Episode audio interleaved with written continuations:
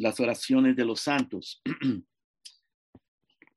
Ahora, esta es una frase muy importante en el libro de Apocalipsis, aunque, aunque apenas vuelve a aparecer una vez más en el capítulo número 8. Pero Apocalipsis tiene mucho que enseñarnos sobre la oración. El hecho de que las oraciones de los santos están allí. Según este versículo, eh, los cuatro seres vivientes que mm, se asume que son querubines, son ángeles de muy alto rango, son simbólicos también en este caso. Ellos tienen en, su, en sus manos, em, y los 24 ancianos también que son simbólicos, tienen en sus manos copas de oro que están llenas. Y lo que hay adentro de las copas de oro son las oraciones de los santos, es decir, las oraciones de los cristianos, las oraciones de los, de los creyentes. Pero no solo las oraciones que hacemos nosotros ahora, sino las oraciones que han hecho los creyentes durante toda la historia. Eso quiere decir que las oraciones que nosotros hacemos, las oraciones que se han hecho en el pasado, las oraciones a través de toda la historia, las oraciones de los niños, las oraciones de los jovencitos, las oraciones de papá, de mamá, las oraciones de los ancianitos, del pastor, de cada uno de nosotros en cada culto, en estas reuniones de Zoom, las oraciones que hacen antes de ir a dormirse, todas las oraciones están, suben al cielo y Dios las pone en copas de oro. Eh, y están delante del trono de Dios. Las copas de oro no son copas de verdad, no son copas literales, físicas. Es una manera simbólica de referirse que esas oraciones son muy preciosas para Dios. Son tan preciosas que Él las pone en copas de oro y las, y las lleva delante de su presencia y, y, y están, están como siendo procesadas, ¿no? Porque las oraciones que nosotros hacemos aquí en la tierra son muy imperfectas. El, el, el, apóstol Pablo dice en Romanos capítulo 8 que el Espíritu Santo tiene que interceder por nosotros porque ¿qué hemos de pedir como conviene? No lo sabemos. En otras palabras, cuando nosotros oramos, no oramos bien. Eh, ni siquiera el pastor, ni siquiera los pastores oramos bien. Nosotros oramos eh, y, y, Dios recibe nuestras oraciones no porque nuestras oraciones sean muy poderosas, muy perfectas, sino porque Dios es bueno. Dios es misericordioso y Él recibe nuestras oraciones. Y el Espíritu Santo intercede por nosotros porque dice, ¿qué hemos de pedir como conviene? No lo sabemos. Pero el Espíritu Santo intercede, eh, nos ayuda, dice, en nuestra debilidad. Porque aparte de que nuestras oraciones no son eh, perfectas, no, no son pues no son perfectas. Además de eso, nosotros somos débiles. Nuestras oraciones son débiles. No oramos todo lo que debíamos de orar, no oramos como deberíamos de orar, no oramos la frecuencia que deberíamos de orar. Y muchas veces, la mayoría de veces, no pedimos las cosas correctas. Pero Dios conoce los corazones. Entonces aquí tenemos este versículo, capítulo 5, verso 8, en donde dice que las oraciones de, los santos están allí, pero dice algo más. Dice que en esas copas de oro no solamente están las oraciones de los santos, pero que las copas de oro están llenas de incienso. Y que el incienso son las oraciones de los santos. Ahora, esta misma frase, las oraciones de los santos, aparece en el capítulo 8 de Apocalipsis. Los que tienen su Biblia pueden abrirla o pueden tomar nota y leer, leer este pasaje después. En el capítulo 8 dice, verso 1, cuando abrió el séptimo sello se hizo silencio en el cielo como por media hora. Y vi a los siete ángeles que estaban en pie ante Dios y se les dieron siete trompetas. Y otro ángel vino entonces y se paró ante el altar. Ese es un altar en el cielo. Pero también es un altar que no es literal, es una manera simbólica de, hablar. Eh, como cuando se dice que Jesucristo es un cordero. Jesucristo no es un cordero, pero simbólicamente Él es un cordero porque Él entregó su vida en la cruz. En este caso, las copas de oro no son literales y el altar no es literal. Pero lo que estamos leyendo aquí en el capítulo 8, verso 3, es que un ángel muy especial, no sabemos exactamente quién es, algunos dicen que es el Señor Jesucristo, pero no lo sabemos con exactitud.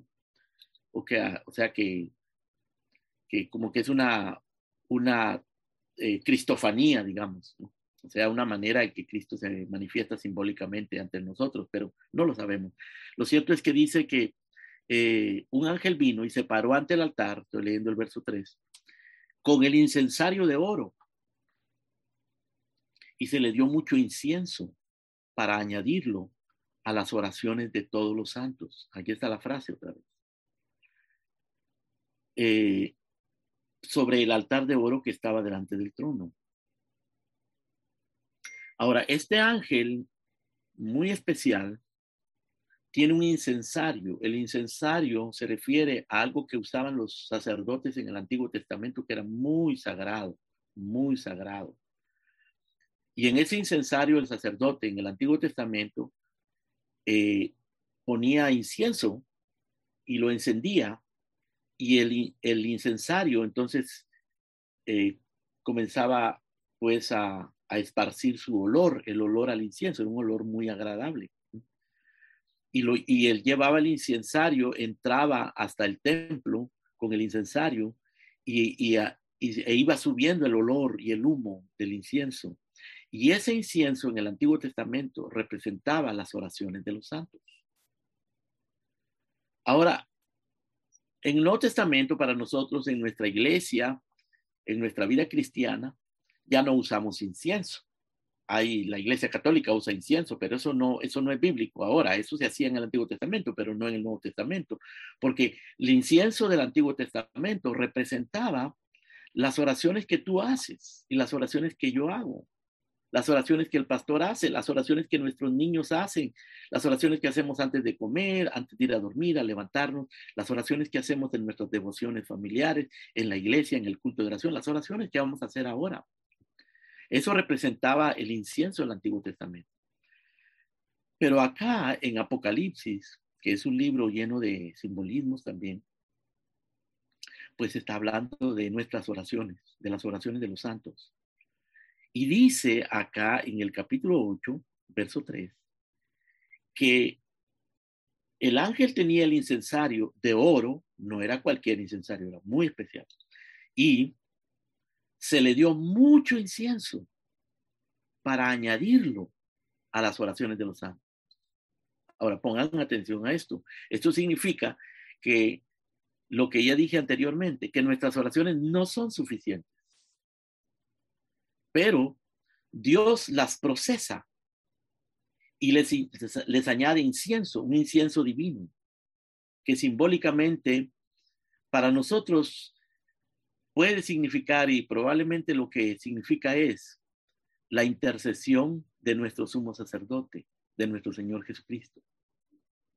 La única razón por la que nuestras oraciones funcionan y Dios las oye y Dios las aprecia es porque el Espíritu Santo nos ayuda acá en la tierra y porque allá en el cielo el Señor Jesucristo intercede por nosotros.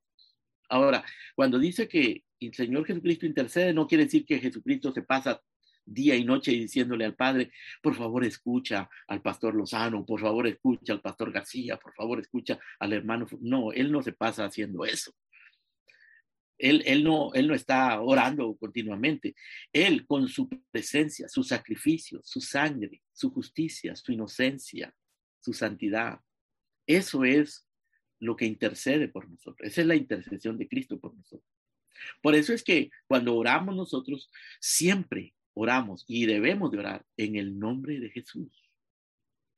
Nosotros no oramos en nuestro propio nombre, ni en el nombre del pastor, ni en el nombre de absolutamente nadie. No oramos confiando en nuestras propias justicias o que somos niños buenos o padres buenos o madres buenas o pastores buenos o cristianos buenos. No, eso no sirve para nada.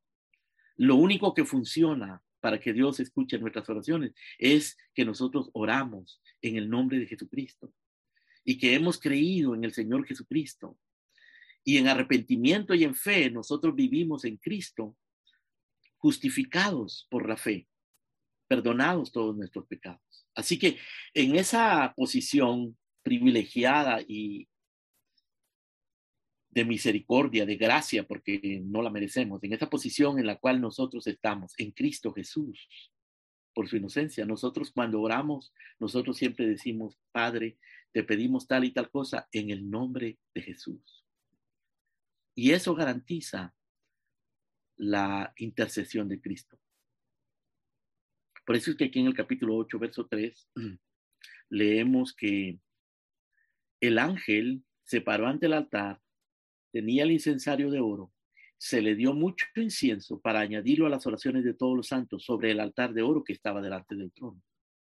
Y luego en el verso número 4 dice, y de la mano del ángel subió a la presencia de Dios el humo del incienso con las oraciones de los santos. O sea, nuestras oraciones no, no van solas, van con el humo del incienso. Nuestras oraciones suben con el humo del incienso, que es lo que le da el olor grato, lo que hace que las oraciones sean preciosas para Dios. Que Él cuando, cuando huele nuestras oraciones, cuando escucha nuestras oraciones, lo que sube delante de su presencia es un olor grato, algo que le satisface. Por eso Él las pone en copas de oro, según vimos en el capítulo 5, verso número 8. Dice que suben las oraciones el humo del incienso con las oraciones de los santos. Y luego leemos en el verso 5 del capítulo 8 de Apocalipsis. Y el ángel tomó el incensario y lo llenó del fuego del altar. O sea que aparte del incienso le agrega fuego. Es, pero es el fuego santo de Dios, el fuego del altar. Y, y dice el verso 5 que arrojó a la tierra lo que había en el incensario o sea, las oraciones, el incienso y el fuego, lo arrojó a la tierra. Y hubo trueno, voces, relámpagos y un terremoto. Ahora, esto significa, hermanos, que Dios responde a las oraciones. Significa que nuestras oraciones suben cuando tú oras al Señor, cuando el pastor ora, cuando la iglesia ora, cuando papá ora, cuando mami ora, cuando los niños oran, esas oraciones suben si nosotros las hacemos correctamente, de acuerdo a lo que la Biblia nos enseña, si las hacemos en Cristo, suben y Dios las recibe y Dios les agrega la intercesión de Cristo, el incienso de la intercesión de Cristo.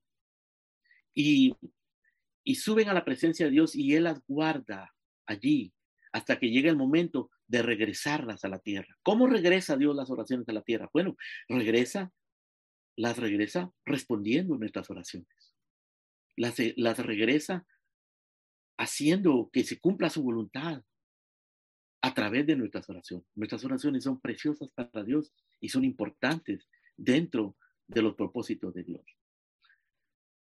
Ahora, cuando pensemos en las oraciones de los santos, hermanos queridos, pensemos no solo en nuestras oraciones, no solo en las oraciones de nuestra iglesia, eh, sino pensemos en las oraciones de los santos, de todos los santos, en todas las épocas, desde el principio. Por ejemplo, nosotros ahora somos cristianos y estamos aquí eh, orando.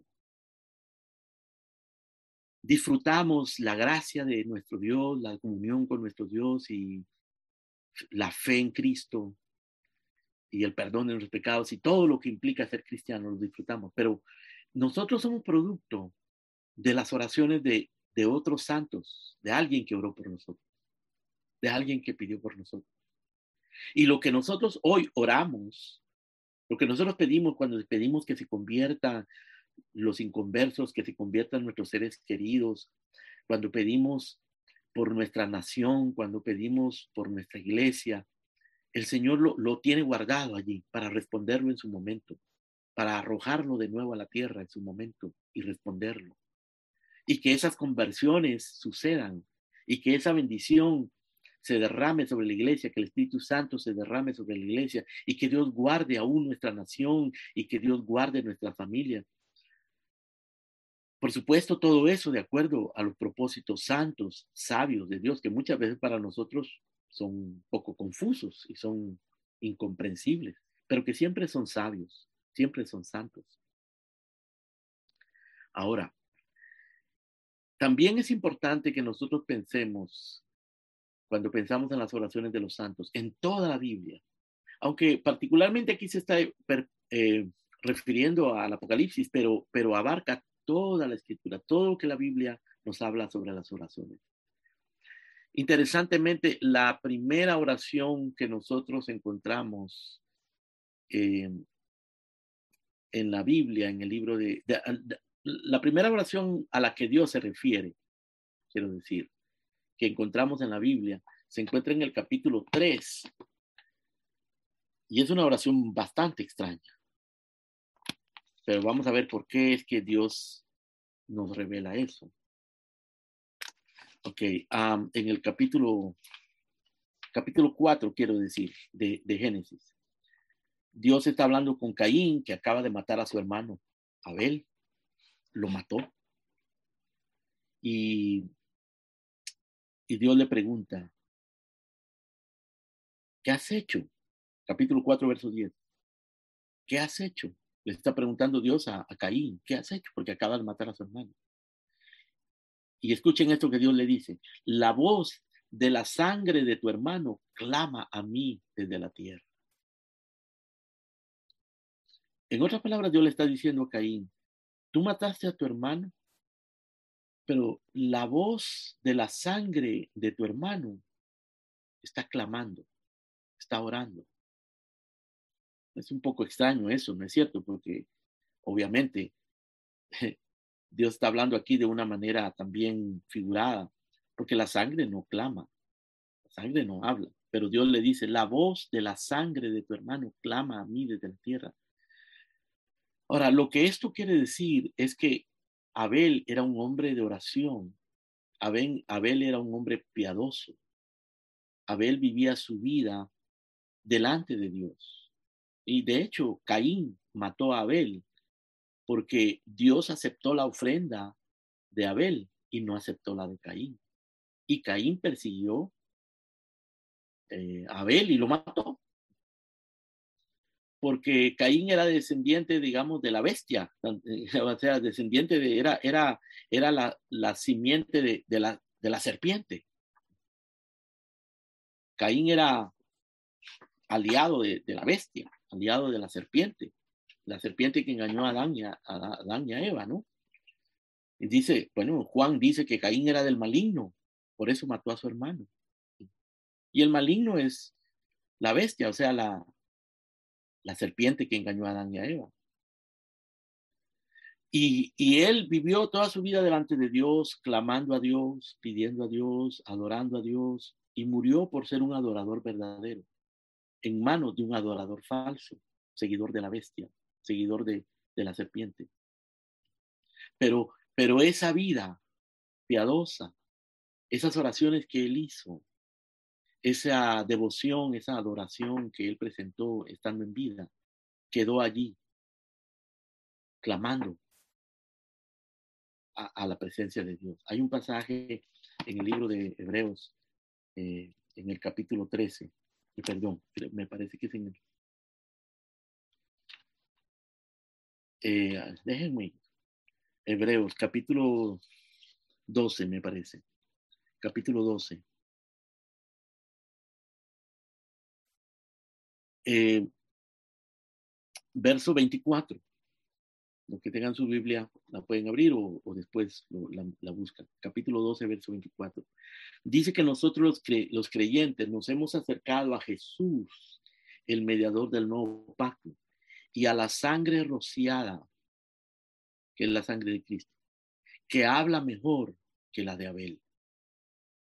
La sangre rociada que habla mejor que la de Abel. Si la sangre de Abel clamaba a Dios, la sangre de Cristo clama mejor que la de Abel. O sea, la vida santa de Cristo, su, su adoración, su devoción a Dios, sus oraciones están allí todavía. Hay un capítulo entero en el libro de Juan, el capítulo 17, en, que está, que nos, nos, nos dibuja de una manera gloriosa cómo el Señor Jesucristo oró por nosotros. Y él dijo, entre otras cosas, dijo, yo pido no solo por esto, sino por los que han de creer por la palabra de estos. Es decir, las oraciones de Cristo ahí están todavía y Él está sentado a la diestra de Dios intercediendo por nosotros. Ahora, hay otra oración también en el capítulo 6, verso 9 de Apocalipsis. También esta es otra oración extraña y, y es importante entender, hermanos, realmente por qué es que la Biblia nos habla de esta forma, porque, pero es una manera simbólica de hablarnos de la eficacia de una vida de oración, de la eficacia de una vida piadosa de oración. Y del hecho de que las oraciones permanecen ahí, están allí, Dios las guarda. Aun cuando muramos, estas oraciones están allí y en su momento van a regresar. Por eso dice la Biblia que Abraham, Isaac, Jacob, los patriarcas, murieron sin haber visto las promesas. Murieron sin haber visto las promesas, pero esas promesas se cumplieron. Ellos vivieron, miraban desde lejos las promesas, dice que las saludaban, eh, las creían y confesaban que eran peregrinos del benedicto sobre la tierra. Y sabían que,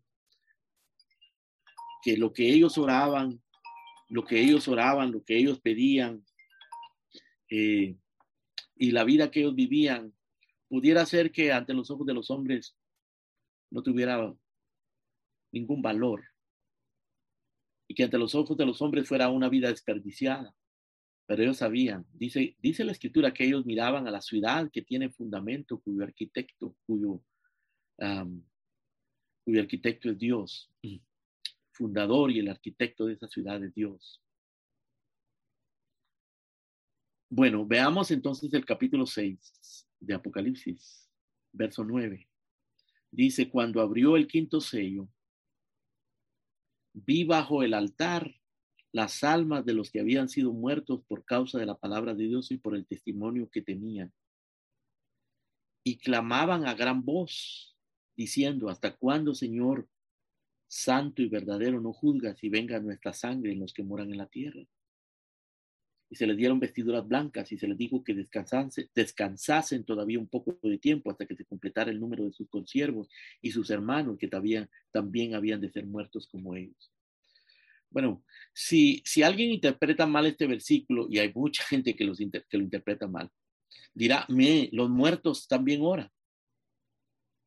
Porque aquí está hablando de los que habían sido muertos por causa de la palabra de Dios y que clamaban a gran voz.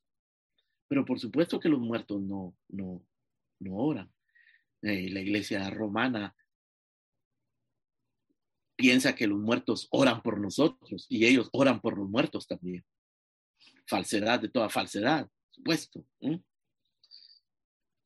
Lo que está diciendo aquí es lo mismo que está diciendo en Génesis y lo mismo que dice en Hebreos acerca de la sangre de Cristo y de la sangre de Abel que estas oraciones que ellos hicieron, ese clamor, esa vida de devoción con la que ellos vivieron, sigue allí delante de la presencia de Dios.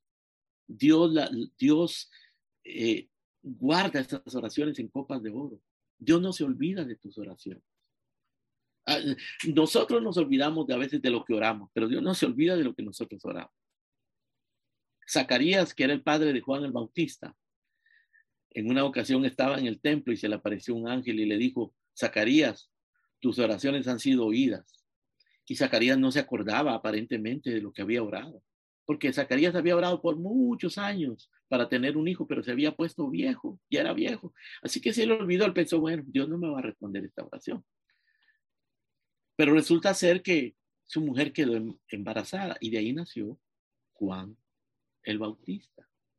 Pero Zacarías no creyó y, el ángel le dijo, te vas a quedar mudo por no haber creído. Y entonces uno se pregunta, pero si Zacarías se había pasado toda su vida orando por un hijo, y cuando el ángel le dice, vas a tener un hijo, él no lo cree. Entonces, ¿cómo estaba orando? ¿Se le olvidó o no creía? Pero, pero a Dios no se le olvidó. Y Dios recibió la oración. Y Dios le dice, tus oraciones han sido contestadas. O sea, Dios escuchó la oración. Qué maravilla. Por eso es que nosotros debemos de orar siempre y no desmayar. Por eso es que nosotros debemos de saber que aunque nuestras oraciones son débiles, son escasas, muchos casos son ignorantes. Dios, si nosotros las hacemos en el nombre de Cristo, si nosotros las hacemos con, con una actitud de, de quebrantamiento, de sinceridad, a Dios no se le olvida.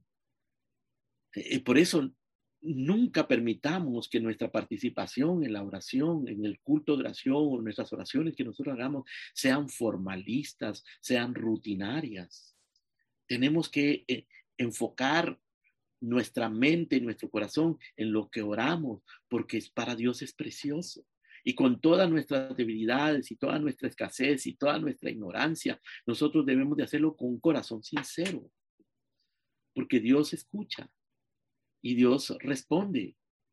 Aunque se tarde en responder, el Señor Jesucristo dijo, es necesario orar siempre y no desmayar y contó la parábola de una mujer viuda que buscaba justicia porque estaba desamparada. Y el juez que supuestamente le tenía que hacer justicia, dice que no tenía temor de Dios ni respeto a los hombres. No le importaba el sufrimiento, no le importaba hacer justicia.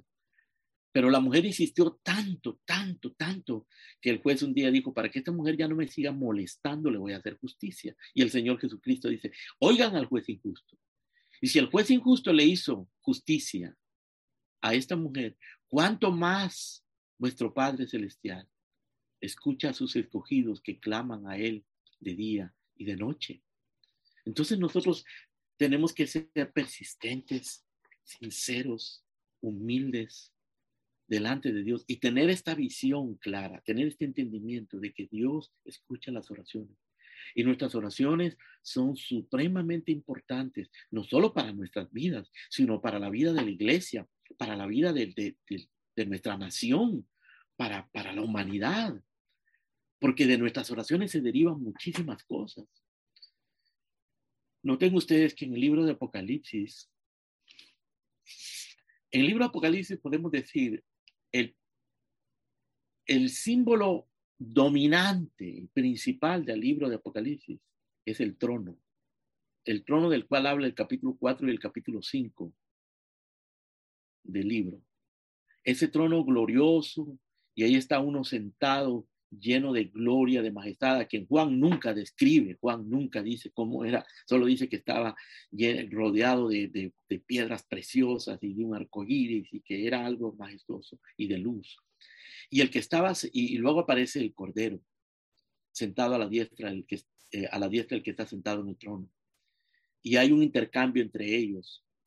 Eh, porque el que está sentado en el trono tiene un libro que nadie puede abrir, nadie puede ver, nadie puede leer, ni en el cielo, ni en la tierra, ni debajo de la tierra. El único digno de abrir ese libro es el Cordero, el Cordero. Ese libro representa los decretos de Dios, representa el destino de la humanidad, representa eh, la historia de la humanidad, representa el futuro de la humanidad. Y, si, sin el Cordero, todos los juicios y toda la destrucción y la condenación se van a desatar sobre la humanidad. Pero el Cordero abre el libro y, comienzan a cantar los, los ángeles, dice que eran millones y millones de ángeles, y los cuatro seres vivientes, y los 24 ancianos. Y luego, se, luego en el capítulo 5 dice que se une eh, todo lo creado que está en el cielo, toda la creación, comienzan a cantar y adorar al Cordero que está sentado en el trono. Uno lo adoran por, por, por, porque les ha perdonado sus pecados y otros porque Él es soberano sobre absolutamente todo, sobre la historia, sobre la política, sobre eh, los acontecimientos de la vida, sobre absolutamente todo. Así que el, el simbolismo dominante de Apocalipsis es el trono, porque Él es el que gobierna absolutamente todo lo que pasa en el Apocalipsis. En el capítulo 12 de Apocalipsis aparece un dragón, que era un dragón escarlata, con siete cabezas y diez, y diez cuernos. Vamos a ver qué es lo que dice acá. Eh, era, un, era un dragón escarlata con siete cabezas y diez cuernos. Y, perseguía a la mujer. La mujer representa a la iglesia, a los creyentes, porque no quería que naciera el hijo varón, no quiere que Cristo se manifieste en nuestras vidas. Él quiso matar a Cristo cuando iba a nacer y quiere matarlo dentro de la iglesia. Quiere que ya no prediquemos a Cristo. Quiere que nosotros nos pongamos a predicar tonteras y boberías mundanas en la iglesia. El dragón persigue a la iglesia y, la persiguió, pero, pero el Señor libró a la, a la mujer y dio a luz al hijo varón. Y luego en el capítulo 13 aparece, aparece una bestia también persiguiendo a la iglesia, dice en el verso 7 del capítulo 13 que se le permitió hacer guerra contra los santos y vencerlos, físicamente, ¿no? Físicamente, no espiritualmente, pero físicamente, vencerlos. Y se le dio autoridad sobre toda tribu, pueblo, lengua y nación. Quiere decir que esta, este dragón escarlata del capítulo 12, y nos dice claramente que en el verso número 9, que ese dragón es la serpiente antigua, la misma serpiente del huerto del Edén, que se llama Diablo y Satanás. La misma serpiente a la cual Caín servía es la serpiente, solo que ahora es un dragón, figuradamente, a la que sirven las naciones hoy día, a la que sirven las multitudes hoy día, y que manipula a todo el mundo y persigue a la iglesia. Persigue a la iglesia si no la persigue de una manera de una manera física, porque por lo menos aquí en los Estados Unidos y creo que ahí en España tampoco y en la mayoría de los países occidentales no los persiguen físicamente, aunque se dan algunos casos. Pero la persecución es, es, una, es, es aislamiento social, burla, eh, presión psicológica y todo tipo de artimañas en contra de la iglesia, manipulación de todo tipo, eh, ideológica, contra la iglesia. Hay una persecución contra la iglesia. No es una persecución palpable físicamente, pero es una persecución muy real. Y que eventualmente, en algunos casos, llega un momento en que se convierte en, persecución literal, física.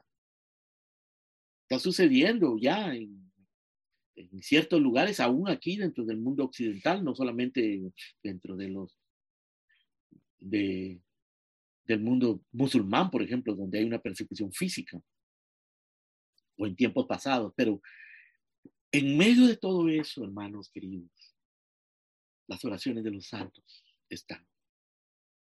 Y tenemos nosotros que orar porque estamos rodeados de, de tentaciones y de maldades que provienen del maligno. El Padre nuestro dice, no nos metas en tentación, mal líbranos del mal. Pero antes de que nosotros estemos orando para que no, no, no caigamos en tentación y seamos librados del mal, el Padre nuestro dice que nosotros debemos de orar para que el nombre de Dios sea santificado, para que su reino venga, para que su voluntad se haga.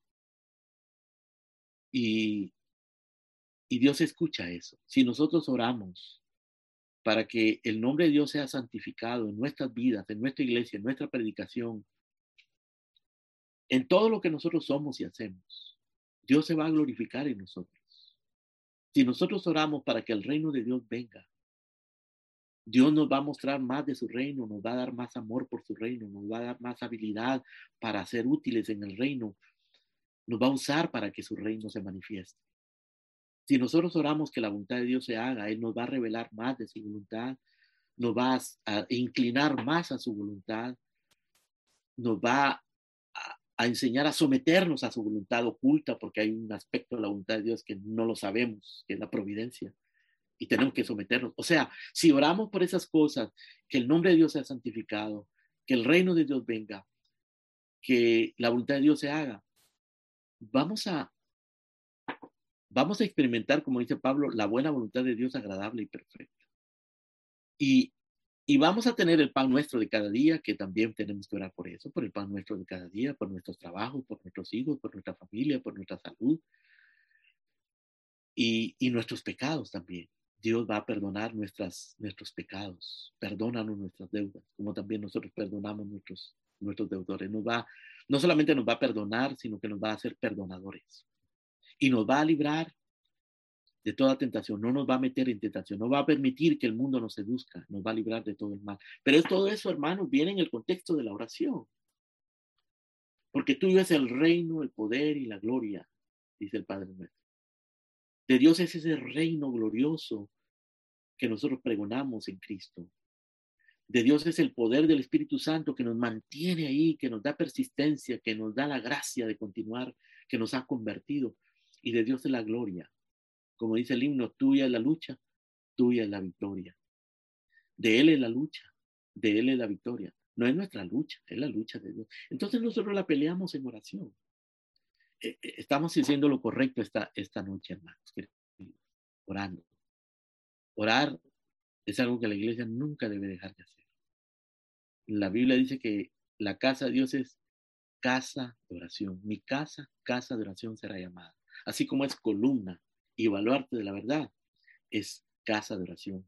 Así como es un templo espiritual donde se ofrecen sacrificios espirituales agradables a Dios por Jesucristo. Es columna y baluarte de la verdad, es casa de oración. Eso es la iglesia. Así debemos de verla nosotros.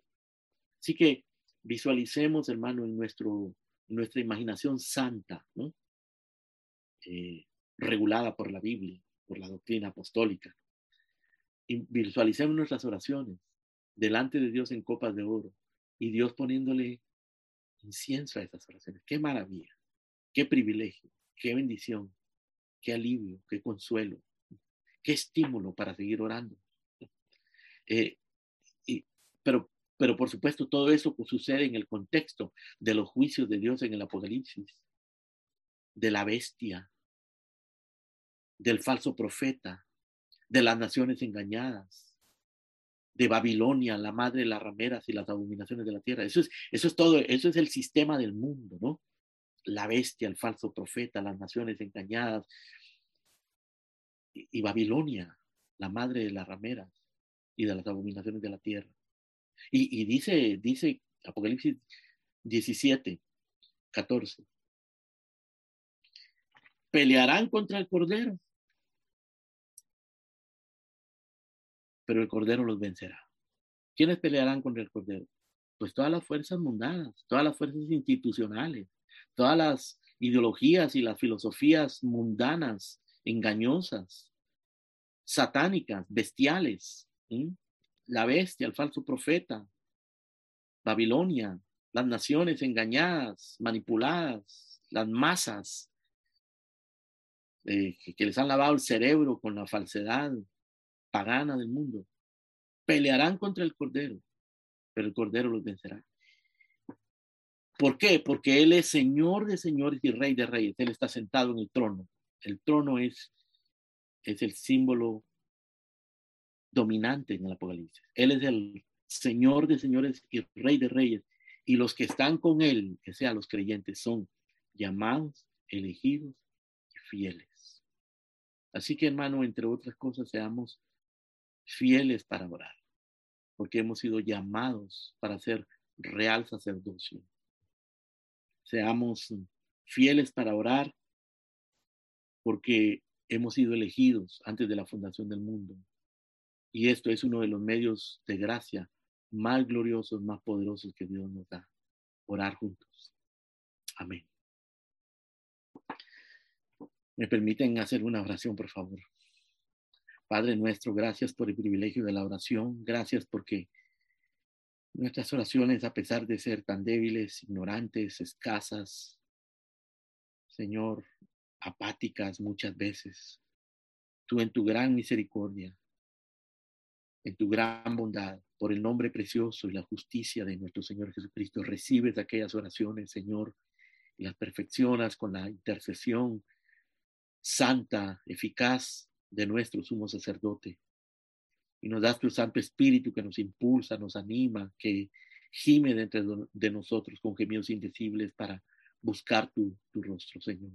Y gracias porque estas oraciones están allí delante de ti siendo procesadas en copas de oro, recibiendo el incienso de la intercesión de Cristo y regresan a la tierra con respuestas gloriosas con respuestas grandes, Señor, para el bien de tu pueblo, para la salvación de los pecadores, para la santificación de los creyentes, Señor, para la preservación de nuestras familias, de nuestros hijos, para nuestro bienestar. Gracias, Padre, en el nombre precioso de Cristo, por este privilegio de estar esta noche unidos en una misma mente y en un mismo parecer, a pesar de que estamos en continentes diferentes con estos preciosos hermanos, esta preciosa iglesia, con el pastor Lozano, Señor, el ministerio que tú has puesto en sus manos y en las manos de esta iglesia que tú has levantado y cada uno de estos santos y siervos tuyos, Señor, que hoy se unen en oración. Gracias, Padre, por nuestras vidas.